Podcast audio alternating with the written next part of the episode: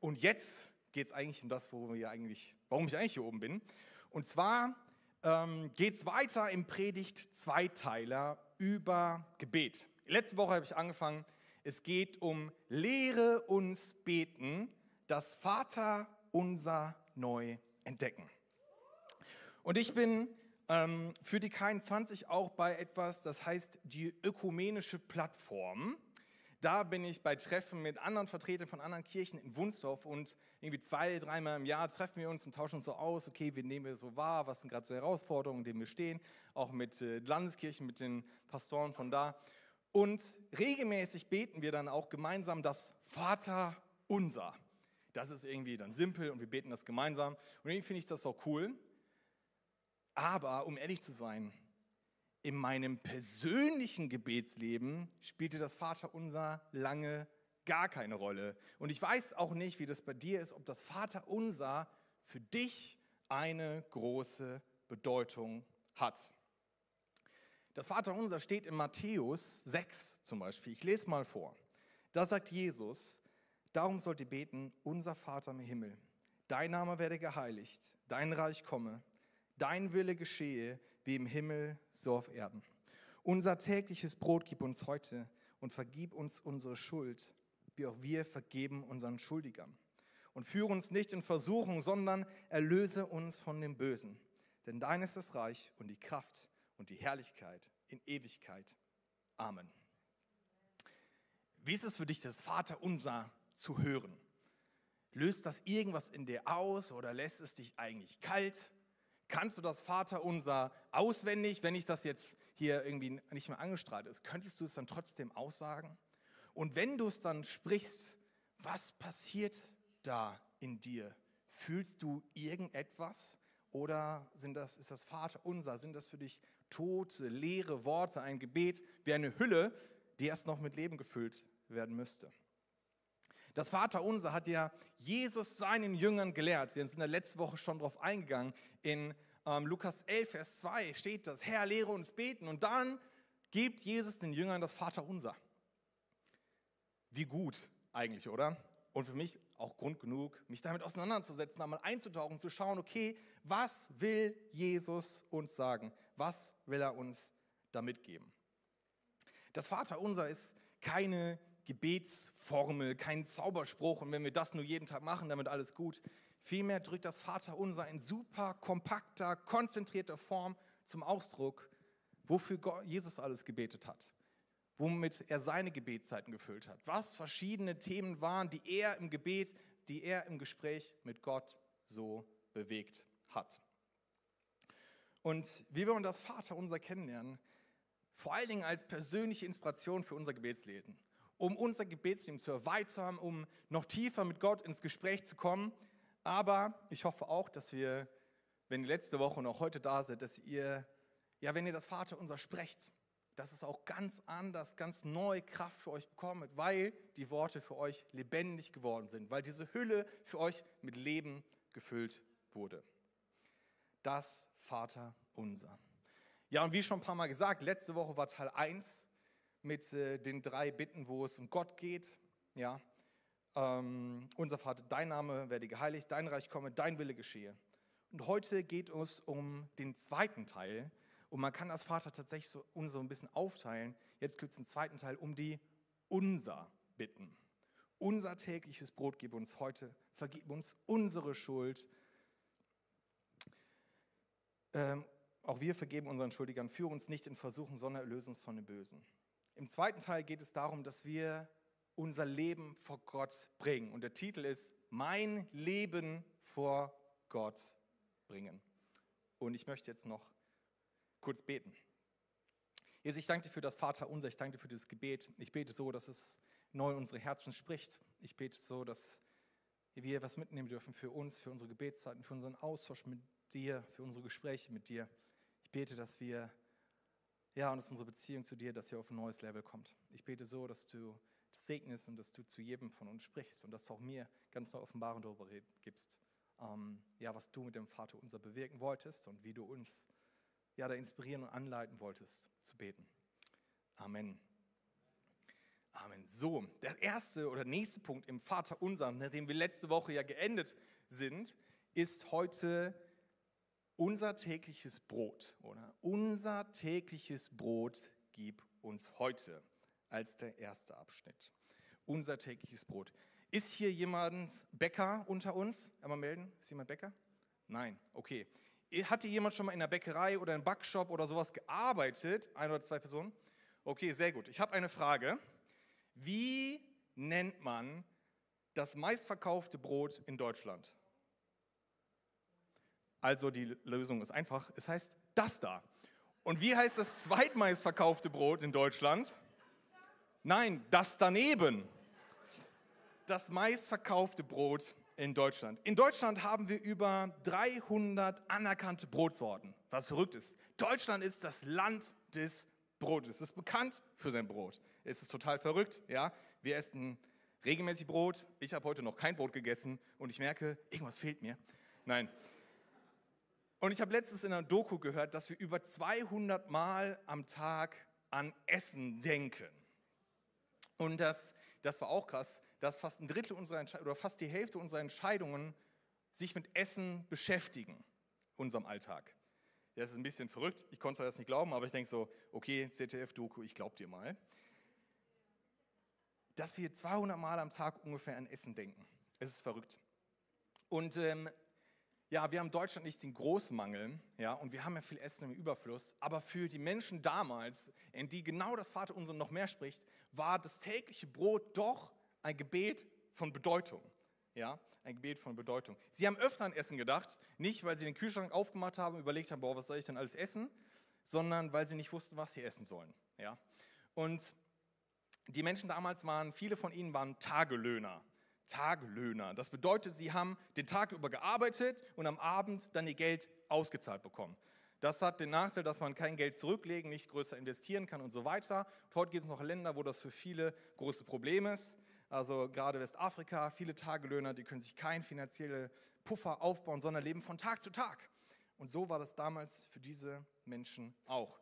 Sie haben am Abend das Geld bekommen, womit sie sich dann Essen gekauft haben für den Abend und den nächsten Tag. Sie lebten von Tag zu Tag. Für sie war das Gebet, unser tägliches Brot gib uns heute, sehr alltagsnah. Nun, es gibt Sorgen, es gibt Dinge, die uns beschäftigen. Und beim Thema Sorgen und Beschäftigung und Gebet, da ist mir direkt noch eine Bibelstelle in den Kopf gekommen, wo ich dachte so, hä, wir sollen beten, aber steht das nicht im Gegenspruch zu einer anderen Stelle? Denn nur 20 Verse später lesen wir in Matthäus in 6, Vers 31, hört auf, euch Sorgen zu machen euer Essen und Trinken oder eure Kleidung. Warum wollt ihr leben wie die Menschen, die Gott nicht kennen und diese Dinge so wichtig nehmen? Euer himmlischer Vater kennt eure Bedürfnisse. Hier geht es eigentlich um das Gleiche. Wisst ihr, das Brot wird oft auch im Alten Testament als eigentlich allumfassend genannt für alle Dinge, die wir im Alltag brauchen. Also es geht um Brot, es geht um Trinken, es geht um Kleidung, es geht um Dach über dem Kopf, es geht um unser ganz Einkommen und das, was wir zum Leben brauchen. Und Jesus zählt das ja auch da auf. Essen, Trinken, Kleidung, Dinge, um die wir uns eigentlich keine Sorgen machen sollen. Aber Jesus fordert uns doch 10, 20 Verse vorher noch auf, wir sollen darum beten und dann 20 Verse später sagt er, wir sollen uns keine Sorgen machen. Stehen diese beiden Aussagen nicht ein bisschen im Widerspruch? Unser tägliches Brot kann auch mit Nötigstes übersetzt werden. Und Gott sieht unsere Nöte. Er sieht das, was uns wichtig ist. Er sieht, wie es uns geht. Und es ist ihm nicht egal. Ich habe letzte Woche lange darüber geredet, dass Gott unser Vater ist und sich als Vater offenbart, zu dem wir alles kommen können, mit allem kommen können, zu mir als wie ein Kind einfach unvoreingenommen kommen können, bitten können, was wir uns zu Herzen haben, zeigen können, was uns begeistert. Und wenn es nur Kleinigkeiten sind, ihm ist es nicht egal und er schickt uns nicht weg, sondern er liebt es, mit uns Beziehungen zu bauen und von uns zu hören. Und wenn wir Gott um Versorgung bitten, dann kann da so ein Tausch passieren. Wir bitten um Versorgung und lassen unsere Sorgen bei ihm und lassen unsere Sorgen bei ihm.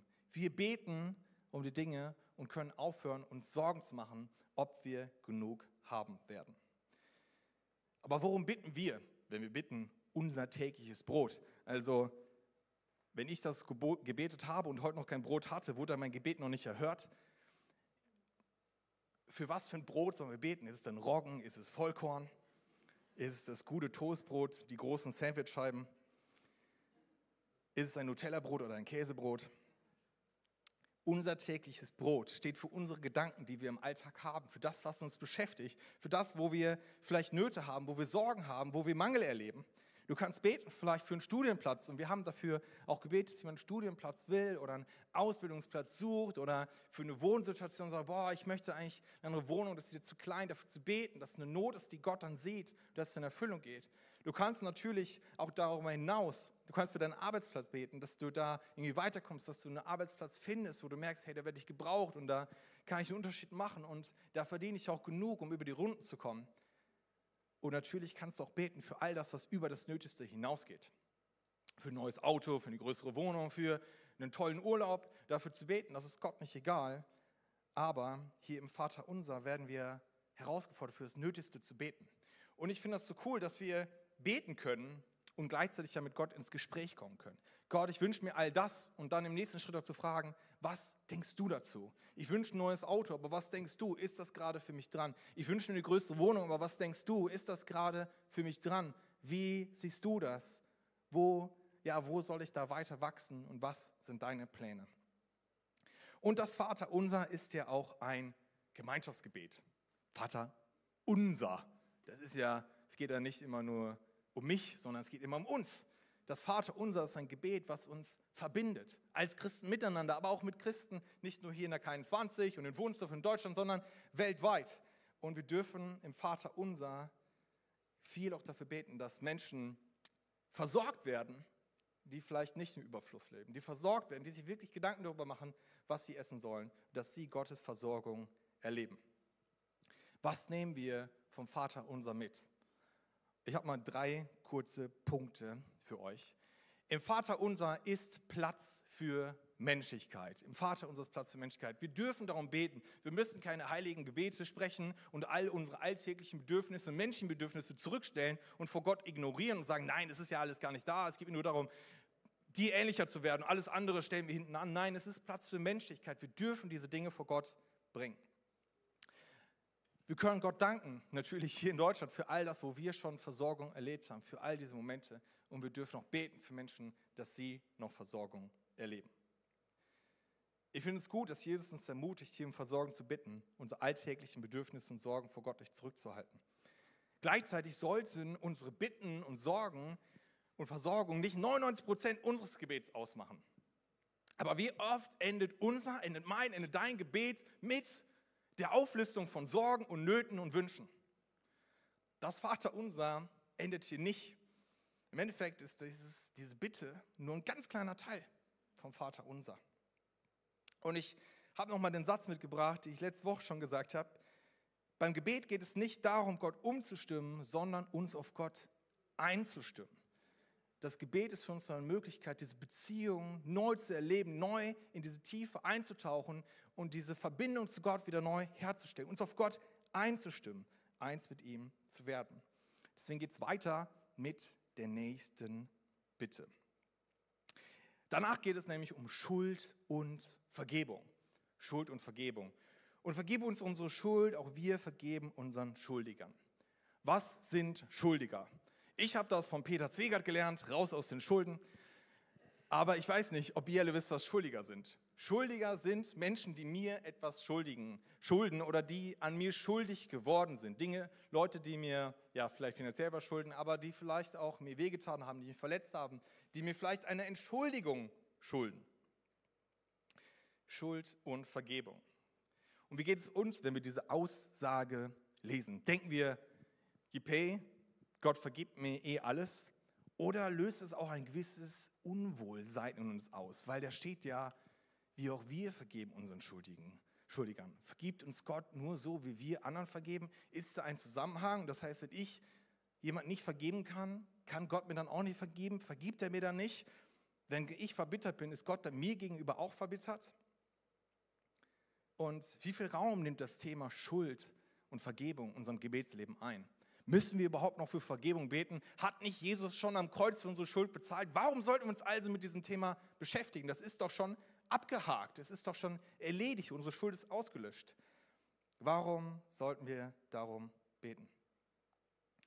Gott geht es um Beziehung. Er möchte in Beziehung zu uns leben und er möchte, dass unsere Beziehung zu ihm gut ist und dass sie durch nichts beeinflusst, schlecht beeinflusst ist. Wir dürfen zu ihm kommen als liebenden Vater, ihn als Papa ansprechen, weil er Beziehung zu uns will.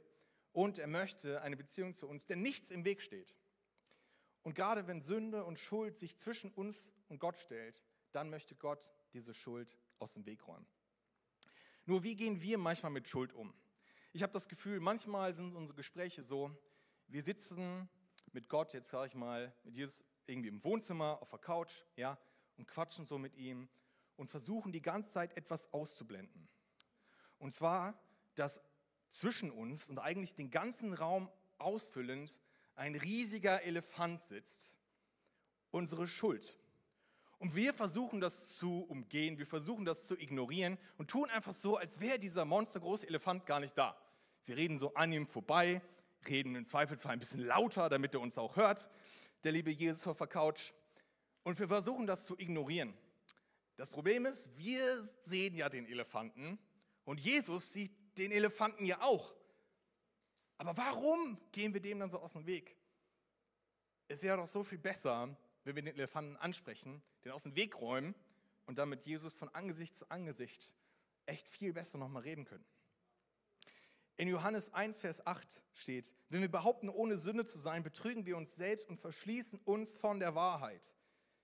Wenn wir unsere Sünden eingestehen, zeigt Gott, wie treu und gerecht er ist. Er vergibt uns die Sünden und reinigt uns von jedem begangenen Unrecht im Gebet, in diesem Gespräch mit Gott haben wir Möglichkeit, diesen Elefanten auch aus dem Weg zu räumen, der sich manchmal zwischen uns und Gott stellt.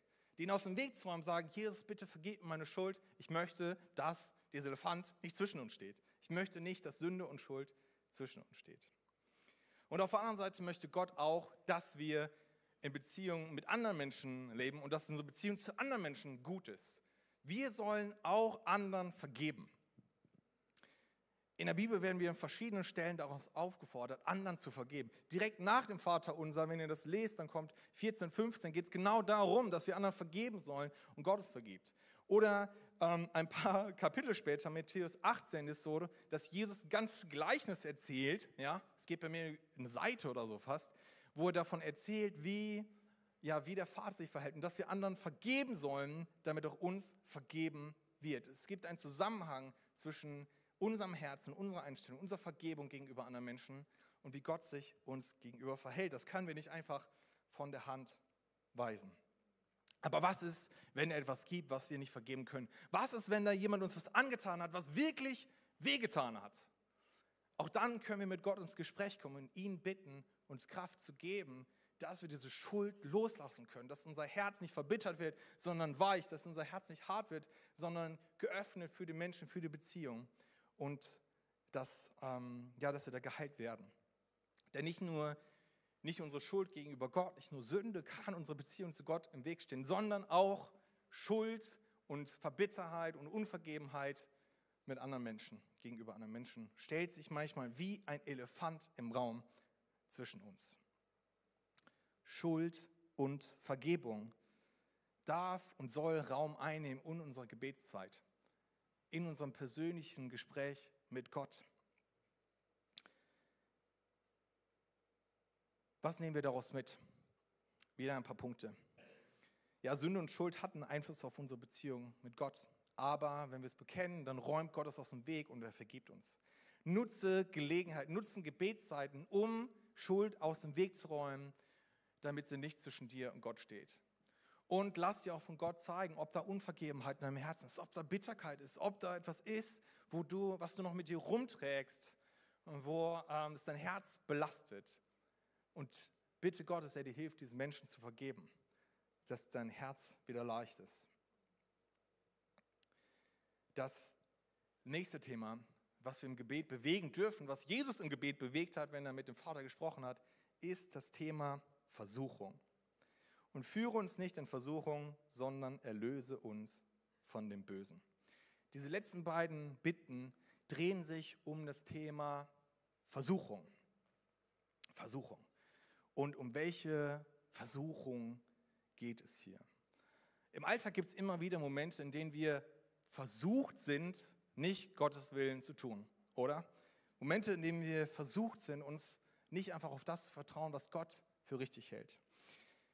Momente, in denen es vielleicht leichter ist zu lügen, als die Wahrheit zu sagen.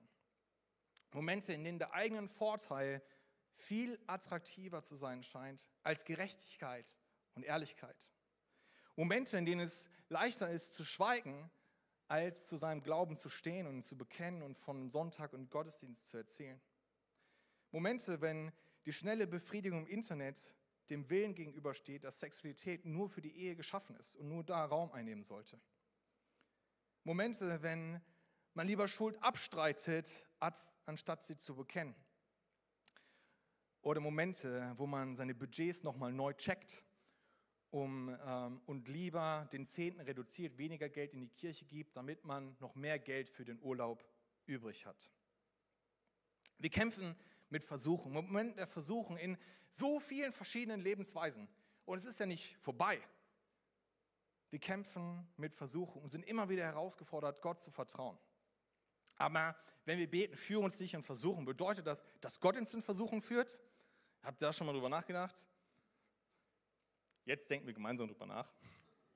In Jakobus 1, Vers 13 steht, wer der Versuchung erliegt, sollte niemals sagen, diese Versuchung kommt von Gott. Gott lässt sich nicht vom Bösen verführen und er verleitet auch niemanden zur Sünde. Versuchungen und diese Momente Versuchen sind Momente, in denen wir uns entscheiden dürfen. Entscheiden Momente, in denen wir uns schauen können, okay, vertrauen wir darin jetzt Gott oder nicht.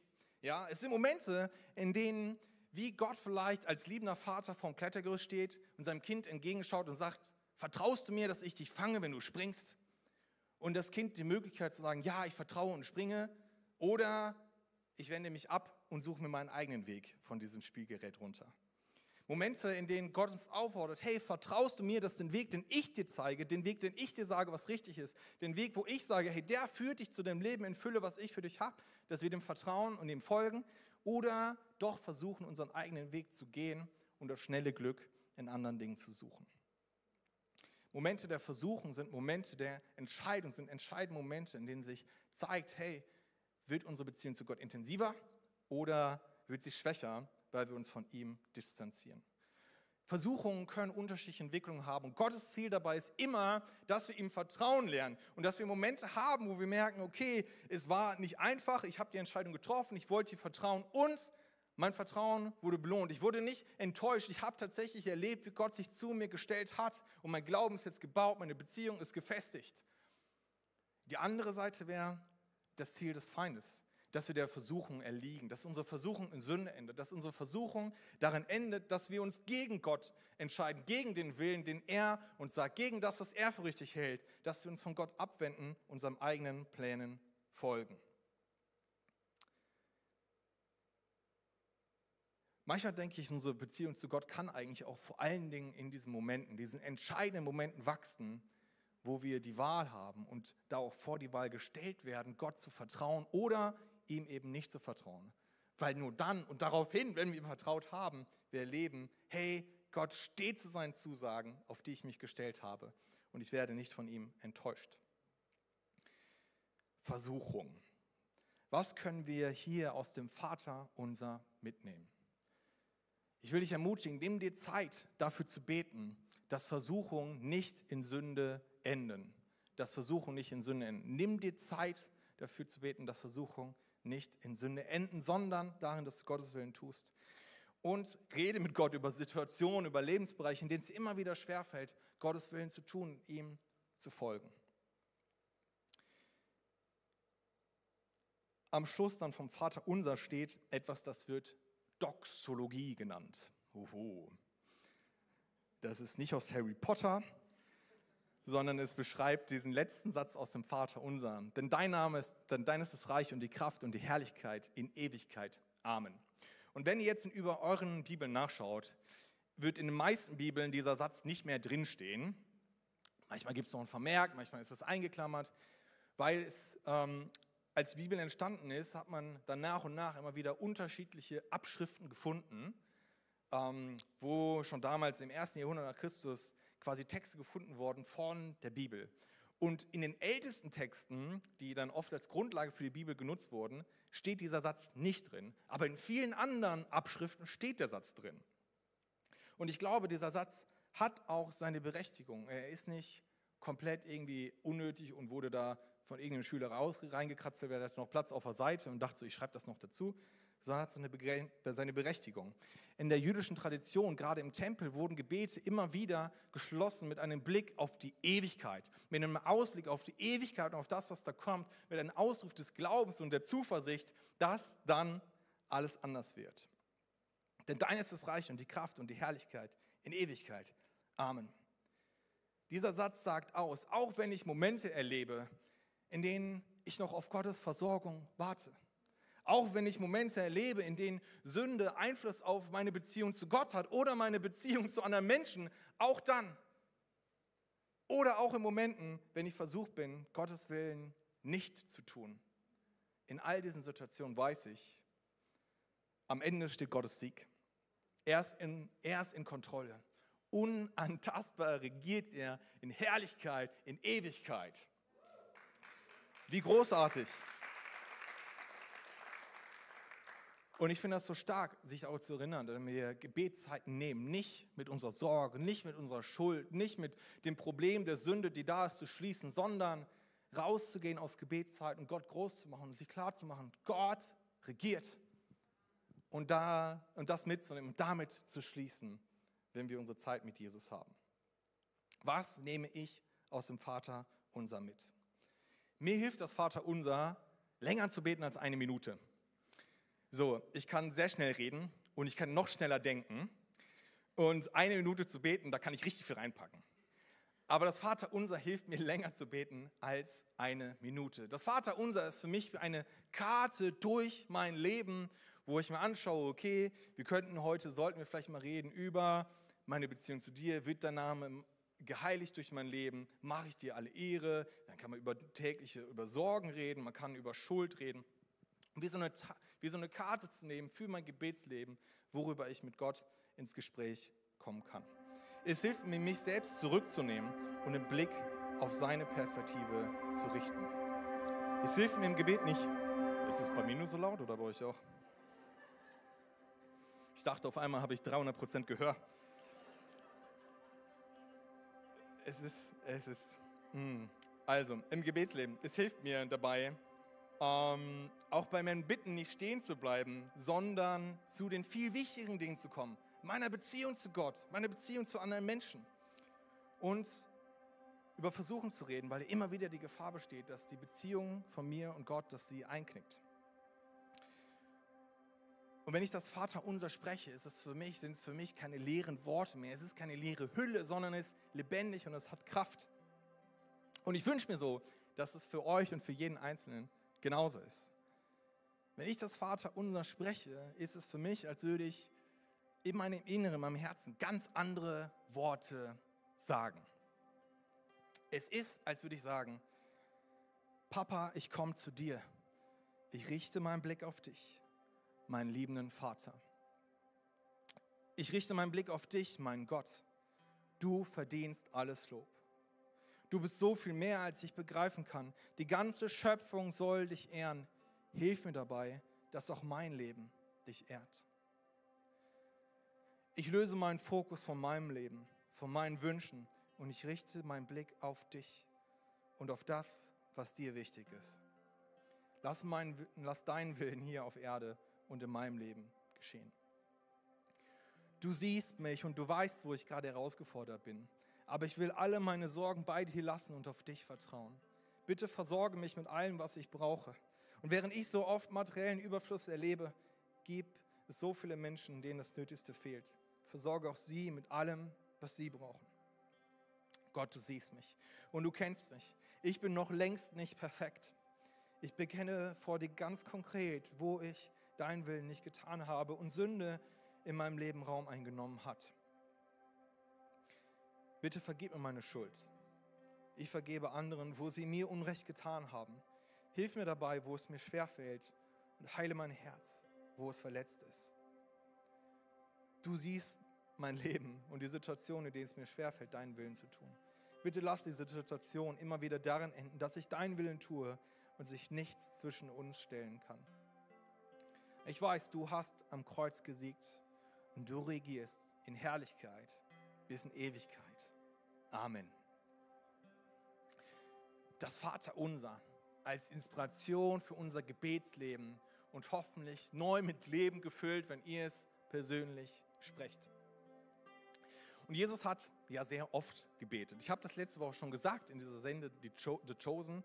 Ich weiß nicht, ob das ein oder andere guckt. Da gibt es eine Situation, da beschweren sich die Jünger, dass sie zwar jemandem folgen, aber der ist ja nie da, weil Jesus einfach die ganze Zeit betet. Und äh, Jesus füllt seine Zeit mit Gebet. Und dann sagt er, gibt er dieses Vaterunser. Und ich glaube, dieses Vaterunser und das Gebet ist so wichtig, dass wir es immer wieder Zeit nehmen nicht um Gott umzustimmen, sondern uns auf Gott einzustimmen und diese Einheit zu suchen. Und dieses Gebet und das Vaterunser und die Themen von Schuld und Vergebung und Versorgung und Gott groß zu machen, einzulieben zu werden, den Blick auf ihn zu richten, dass es keine Dinge sind, wo wir sagen, okay, einmal in der Woche nehmen wir uns dafür Zeit, hoffentlich im Gottesdienst, sondern ich will mich immer wieder damit beschäftigen, immer wieder schauen, ist meine Beziehung zu Gott gerade gut? Bin ich gerade mit ihm im Einklang? Ist da, habe ich heute irgendwas erlebt, was ja, wo ich noch Menschen vergeben muss, beschäftigen mich gerade Sorgen und Nöte, die ich eigentlich bei Gott ablegen sollte. Und da regelmäßig mit Gott drüber ins Gespräch zu kommen. Ich will dich herausfordern, in der nächsten Woche vielleicht jeden Tag mal einen Satz zu nehmen aus dem Vater Unser und darüber mit Gott ins Gespräch zu kommen. Selbst zu überlegen, okay, was will ich da Gott sagen? Vielleicht formulierst du sogar dein eigenes persönliches Vater Unser darunter und füllst das für dich mit Leben und dich auch zu fragen, Gott, was, du, was willst du mir vielleicht dazu sagen? Oder mach einen Gebetsspaziergang, nimm das Vaterunser mit, ja, oder du kannst es auswendig, nimm es mit und sprich mit Gott darüber. Geh diese einzelnen Bereiche des Vaterunsers durch, deines Lebens durch, wie durch so eine Karte, lass dich durchs Gebet führen und frag Gott, was er dir sagen will. Und überleg, hey, was willst du dazu mit Gott besprechen? Was willst du mit ihm teilen? Wo willst du da Beziehungen vertiefen? an welchen Aussagen bleibst du hängen? Vielleicht ist es schon die Aussage unser Vater und du merkst, ei, Vater, da ist was, wo das mir nicht leicht fällt, das so zu sagen oder Gott zu sehen. Ja? Oder unser Vater im Himmel. Krass, du bist eigentlich herrlich, du bist heilig, dir ist alles unterstellt. Unterschätze ich das manchmal im Alltag? Hey, es gibt so viele Punkte und es kann sein, dass du dir eine halbe Stunde Zeit nimmst und du hast es nicht mehr geschafft, ganz durchzubeten. Und das ist in Ordnung. Hey, es soll als Inspiration für dein Gebetsleben dienen. Im Gebet richten wir unseren Blick auf Gott und bringen unser Leben vor ihn. Ich habe letzte Woche schon angefangen und habe dieses Bild gebracht von diesem Besenstiel. Ja, ich weiß nicht, wer da war. Dass wir manchmal unser Leben versuchen zu balancieren und dabei sehr unruhig werden. Aber es sehr viel leichter wird, wenn wir unseren Blick nicht auf unser Leben richten, sondern auf Gott schauen. Und wir dabei zur Ruhe kommen können. Aber wisst ihr, wirklich zur Ruhe kommen wir, wenn wir nicht versuchen, unser Leben zu balancieren, sondern Gott einfach von oben unser Leben greift. Zack! Und schon können wir wirklich in Ruhe leben und ruhig sein. Ja? Und ähm, ich will es so ermutigen, dieses Gebet immer wieder zu nehmen, um mit Gott in Einklang zu kommen, um uns auf Gott einzustimmen und eins mit ihm zu werden. Ich möchte zum Schluss noch beten und am Schluss auch mit dem Vater unser schließen und dann dürft ihr gerne mit einsteigen. Jesus, ich danke dir für dieses Gebet. Ich danke dir für das Vater unser. Ich danke dir, dass es uns als Inspiration dienen kann für unser Gebetsleben. Und ich bete so, da wo unser Gebetsleben sich vielleicht nur um einzelne Bereiche des Vater unseres kreist, ich bete so, dass es ähm, neue Kraft bekommt. Ich bete so, dass wir tiefer erleben, wie du wirkst. Ich bete so, dass wir ganz neu dir begegnen in unseren Gebetszeiten. Ich bete so, dass wir dir nahe kommen und dass wir neu deinen Herzschlag spüren und dass wir neu zur Ruhe kommen bei dir und in dir, weil wir wissen, dass du unser Leben hältst, Jesus. Ich bete so, dass wir das erleben. Hey, lass uns gemeinsam beten. Vater unser im Himmel, geheiligt werde dein Name. Dein Reich komme, dein Wille geschehe, wie im Himmel so auf Erden. Unser tägliches Brot gib uns heute und vergib uns unsere Schuld, wie auch wir vergeben unseren Schuldigern. und führe uns nicht in Versuchung, sondern erlöse uns von dem Bösen. Denn dein ist das Reich und die Kraft und die Herrlichkeit in Ewigkeit. Amen. Amen. Yes, jetzt lass uns nochmal gemeinsam in den Song gehen.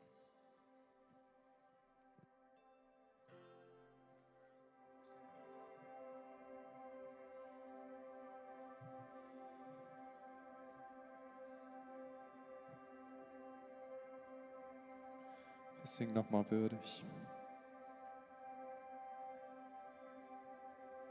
Würdig bist nur du, Jesus. Du verdienst es nur. Würdig bist nur du. Würdig bist nur du, Jesus. Du verdienst es nur. Würdig bist nur du. Würdig bist nur du, Jesus. Du verdienst es nur. Würdig bist nur du. Würdig bist nur du, Jesus. Du verdienst es nur würdig bist nur du. Wie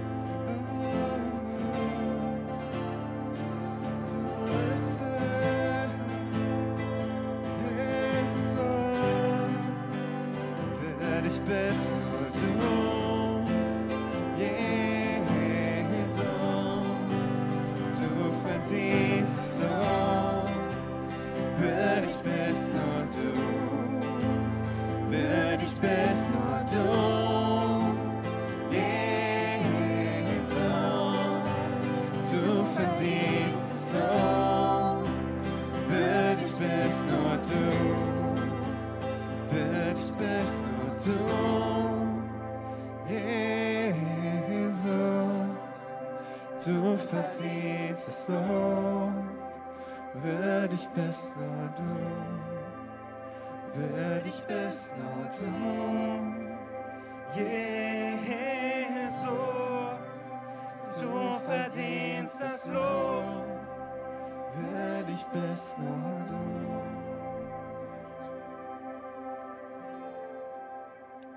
Es ist so gut, sich diesen Moment zu nehmen, sich auf Gott auszurichten, in Einklang mit ihm zu kommen, uns auf ihn einzustimmen.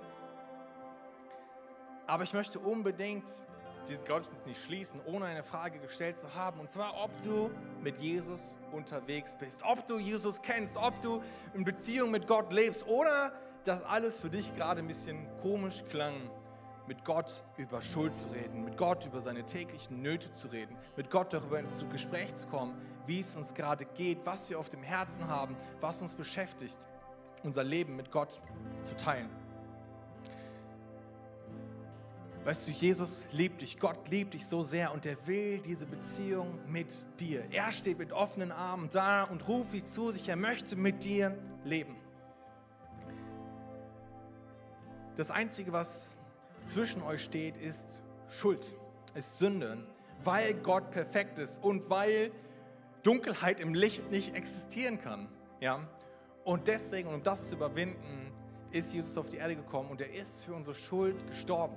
Er ist für unsere Schuld gestorben. Denn Schuld und Sünde trennen uns nicht nur von Gott, sondern es trennen uns auch von dem Leben, was er für uns hat, jetzt hier auf der Erde, aber auch in Ewigkeit. Und diese Schuld ist aus dem Weg geräumt, wenn wir das für uns annehmen, wenn wir das bekennen, wenn wir dieses Geschenk der Gnade annehmen und sagen, ja Jesus, ich glaube, dass du für mich gestorben bist. Ich glaube, dass du die Schuld von mir genommen hast. Ich glaube, dass du in Beziehung zu mir leben willst. Und ich glaube, dass du alles gegeben hast, dein Leben gegeben hast, damit diese Beziehung tatsächlich möglich ist. Alles, woran es jetzt noch scheitern kann, ist deine Entscheidung, ob du dieses Geschenk der Gnade, ob du das Geschenk annimmst, sagst, ja, ich möchte glauben, ich möchte es für mich annehmen ich möchte in Beziehung mit Jesus Christus leben. Ich möchte in Beziehung mit Gott leben, nicht alleine durchs Leben gehen, sondern mit ihm meine Nöte und Ängste nicht selbst tragen, sondern Gott mein Leben geben, damit er es hält und ich wirklich zur Ruhe kommen kann. Wenn du hier bist und merkst, ja, ich habe noch nie mein Leben Jesus gegeben oder du hast dich schon längst von Gott entfernt und lebst eigentlich gar nicht mehr mit ihm, dann möchte ich dich einladen, gleich in einem Moment ähm, mit mir zu beten. Ich frage gleich nochmal, dann kannst du deine Hand heben als Zeichen für dich und für mich, damit ich weiß, mit wem ich bete. Und dann werde ich dir meine Worte leihen. Ich formuliere ein Gebet, was du mir nach, Stück für Stück nachsprechen kannst. Und auch alle anderen, die das schon im Herzen fest glauben, können dieses Gebet mitsprechen und unterstützen für die, die das vielleicht zum ersten Mal tun. Und jetzt im kurzen Moment schließen wir alle die Augen. Und jetzt frage ich dich, hey, bist du hier? Möchtest du dein Leben Jesus geben? Kennst du Jesus? Möchtest du jetzt mit ihm leben? Merkst du, wie der Heilige Geist, wie du angerührt wirst, merkst, ja, Gott, ich will mit dir leben. Ich will das für mich annehmen. Dann lade ich dich ein, dich jetzt zu melden, kurz deine Hand zu heben, damit ich weiß, mit wem ich beten darf.